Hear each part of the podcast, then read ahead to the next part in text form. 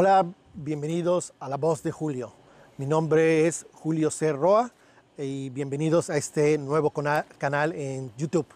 Eh, para los que por primera vez eh, sintonizan este nuevo esfuerzo de información, eh, les recuerdo que pueden suscribirse y dar clic en la campanita y al suscribirse recibirán las notificaciones de los nuevos videos, de la nueva información, de las nuevas investigaciones que yo presente en este canal de YouTube que se llama La Voz de Julio. Gracias a todos los nuevos suscriptores y para los que no me conocen todavía, eh, me puedo decirles brevemente que mi nombre es nuevamente es Julio C. Roa y que desde el 2010 he revelado información acerca de pagos a periodistas. En el 2010 di a conocer eh, los primeros pagos a Ricardo Alemán por parte del entonces gobierno de Felipe Calderón. Eh, mi más reciente colaboración informativa y periodística fue en la revista, en el portal de la revista Contralínea, sobre los pagos a celebridades. De hecho, hay dos videos que los invito a ver. Es sobre los 2.100 millones de pesos que pagaron Peña Nieto, Calderón a celebridades por venir a vacacionar. Eh, videos muy buenos, información muy interesante, detallo eh, cuáles fueron los artistas, cuáles fueron las estrellas de Hollywood ah, y las personalidades que cobraron eh, una cantidad bárbara. También yo di a conocer eh, la mansión de García Luna en Miami. Eh, fui el primer reportero que dio a, conocer la información sobre la mega mansión de García Luna en Miami. Eh, hasta hace unos meses no era conocido esa información y yo publiqué esa información en mi portal en colaboración con la periodista Penile Ramírez de Univisión. Eh, también hace no muchos meses di a conocer que García, Luna y sus socios son ah, propietarios de 34 mansiones, 34 propiedades en la zona de Florida. Eh, y disculpo por hablar de, mi persona, pero para los que no me conocen, eso es un poco de lo que he hecho. He reportado sobre pago a periodistas como el top 10 del Chayote que se publicó en la revista Proceso. Eh, revelé los pagos a López Dóriga desde hace mucho tiempo. Eh, revelé los pagos a Federico Arreola, a Enrique Krause desde hace mucho tiempo.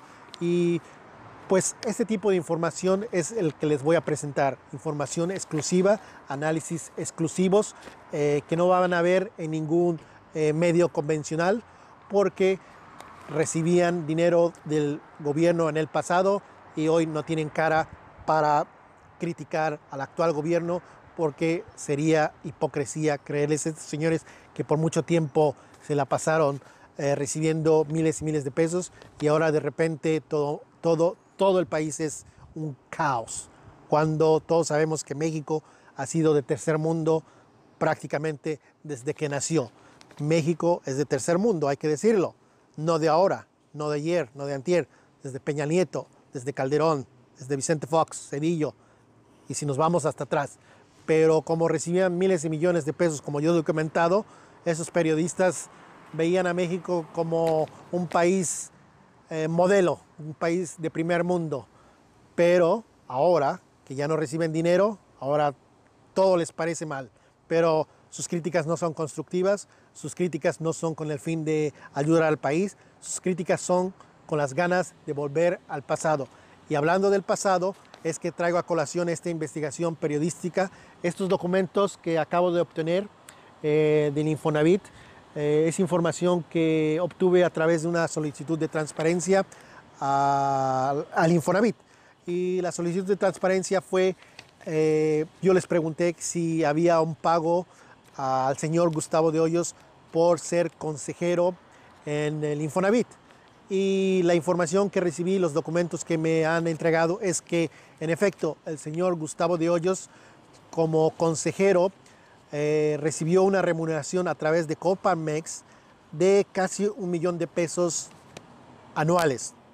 Eh, ¿Por qué es importante esta información?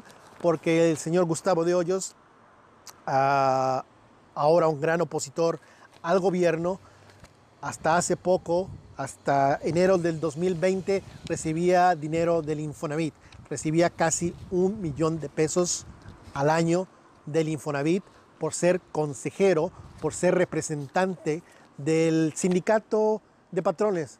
¿Qué es sindicato de patrones? Sindicato de empresarios, sindicato de personas con mucho dinero y a pesar de que representaba a personas con mucho dinero, el Infonavit le pagaba hasta hace no mucho casi un millón de pesos. En el, eh, los pagos iniciaron en la época de Peña Nieto, eh, con Alejandro Murat y David, David Penchina al frente de esta institución.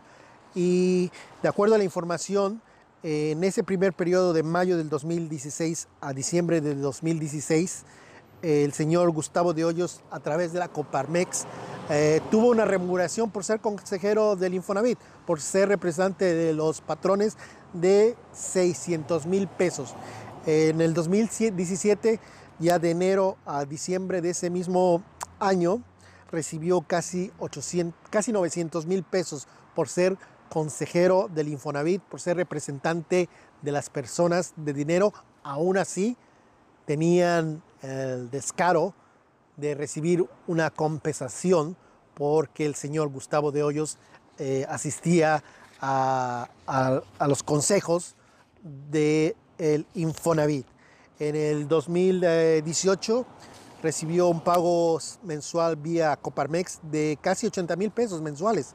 Eh, al año en el 2018 fueron 934 mil pesos. Y aquí quiero hacer una pausa. Eh, hasta diciembre del 2018, el señor Gustavo de Hoyos no veía en problemas al país. Eh, el señor Gustavo de Hoyos no veía el caos que hoy ve, no veía la pobreza que hoy denuncia, no veía la corrupción. De hecho, el Infonavit y su último directivo recibían un sueldo mensual de 700 mil pesos. El señor Gustavo de Hoyos jamás, jamás denunció esto. ¿Por qué? El señor David Penchina, director de Infonavit, tenía un sueldo de casi 10 millones de pesos y el señor Gustavo de Hoyos, representante de los patrones, jamás dio a conocer esa información que estoy seguro conocía porque era consejero empresarial, representante de los patrones en el Infonavit, no se enteraba porque nunca pidió a Infonavit que redujeran el, el sueldo de este director. ¿Por qué? Porque estaba muy cómodo, porque recibía un sueldo también de casi un millón de pesos vía Coparmex.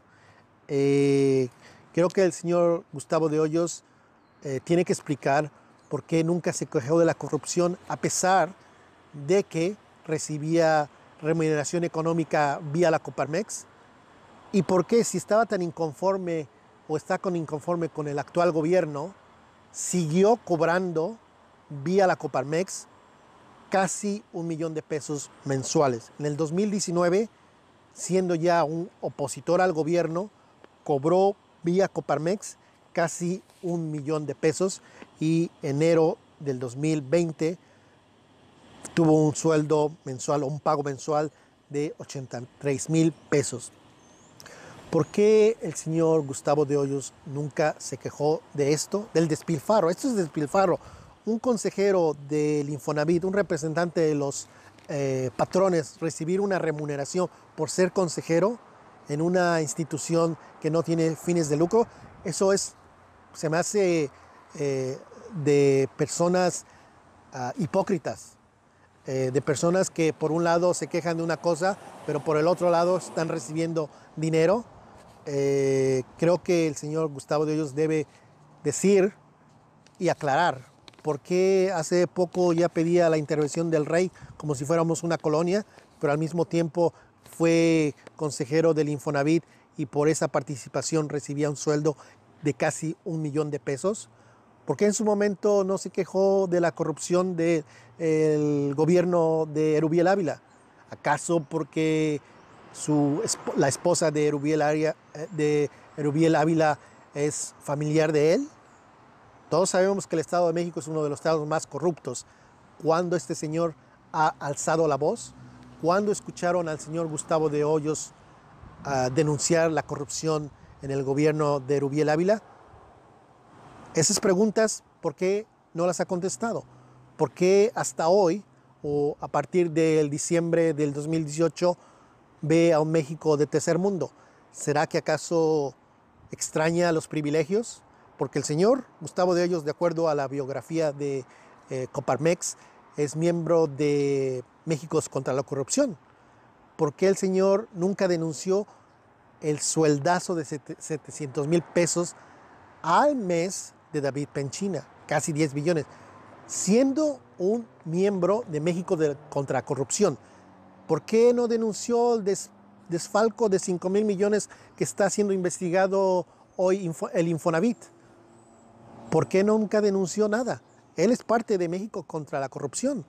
Nunca vio corrupción, nunca se enteró de los sueldazos en el Infonavit, nunca se enteró que esa institución despilfarraba miles y miles y miles de millones de pesos. ¿Por qué hasta ahora se queja de lo que por años muchísimos nos hemos quejado y hemos denunciado desde años, desde décadas? Señor Gustavo de Hoyos, creo que usted debe una explicación y aclararnos si este dinero que usted recibía, que se le pagaba a la Coparmex, se lo quedaba o usted lo daba en donaciones a la Coparmex o a otras instituciones. Tiene que aclarar usted mucho, señor Gustavo de Hoyos. Y lo invito a que no me lo aclare a mí, que lo haga a través de su cuenta de Twitter y explique eh, a dónde fue a parar este dinero. De hecho, la Coparmex, donde usted fue presidente o donde usted es presidente, ya había sido denunciado por recibir dinero del gobierno. De hecho, Contralínea eh, denunció y publicó que la Coparmex, ya en su época como directivo, recibió casi 10 millones de pesos del gobierno de Peña Nieto. Casi 10 millones de pesos, siendo el Infonavit la institución que le dio más dinero a esa organización de usted, de las personas más acaudaladas. Es un crimen que una organización de millonarios como la que usted representa reciba dinero público. ¿Por qué recibió 10 millones una organización de millonarios en tan solo un año? ¿Por qué el INE le pagó a esa institución que usted representa de millonarios un millón de pesos? Señor Gustavo de Hoyos, yo no le creo, yo lo considero a un opositor hipócrita porque hay gente de oposición que vale la pena, que está descontento con el actual gobierno porque por varias razones porque ideológicamente no coinciden, pero usted no tiene ideología.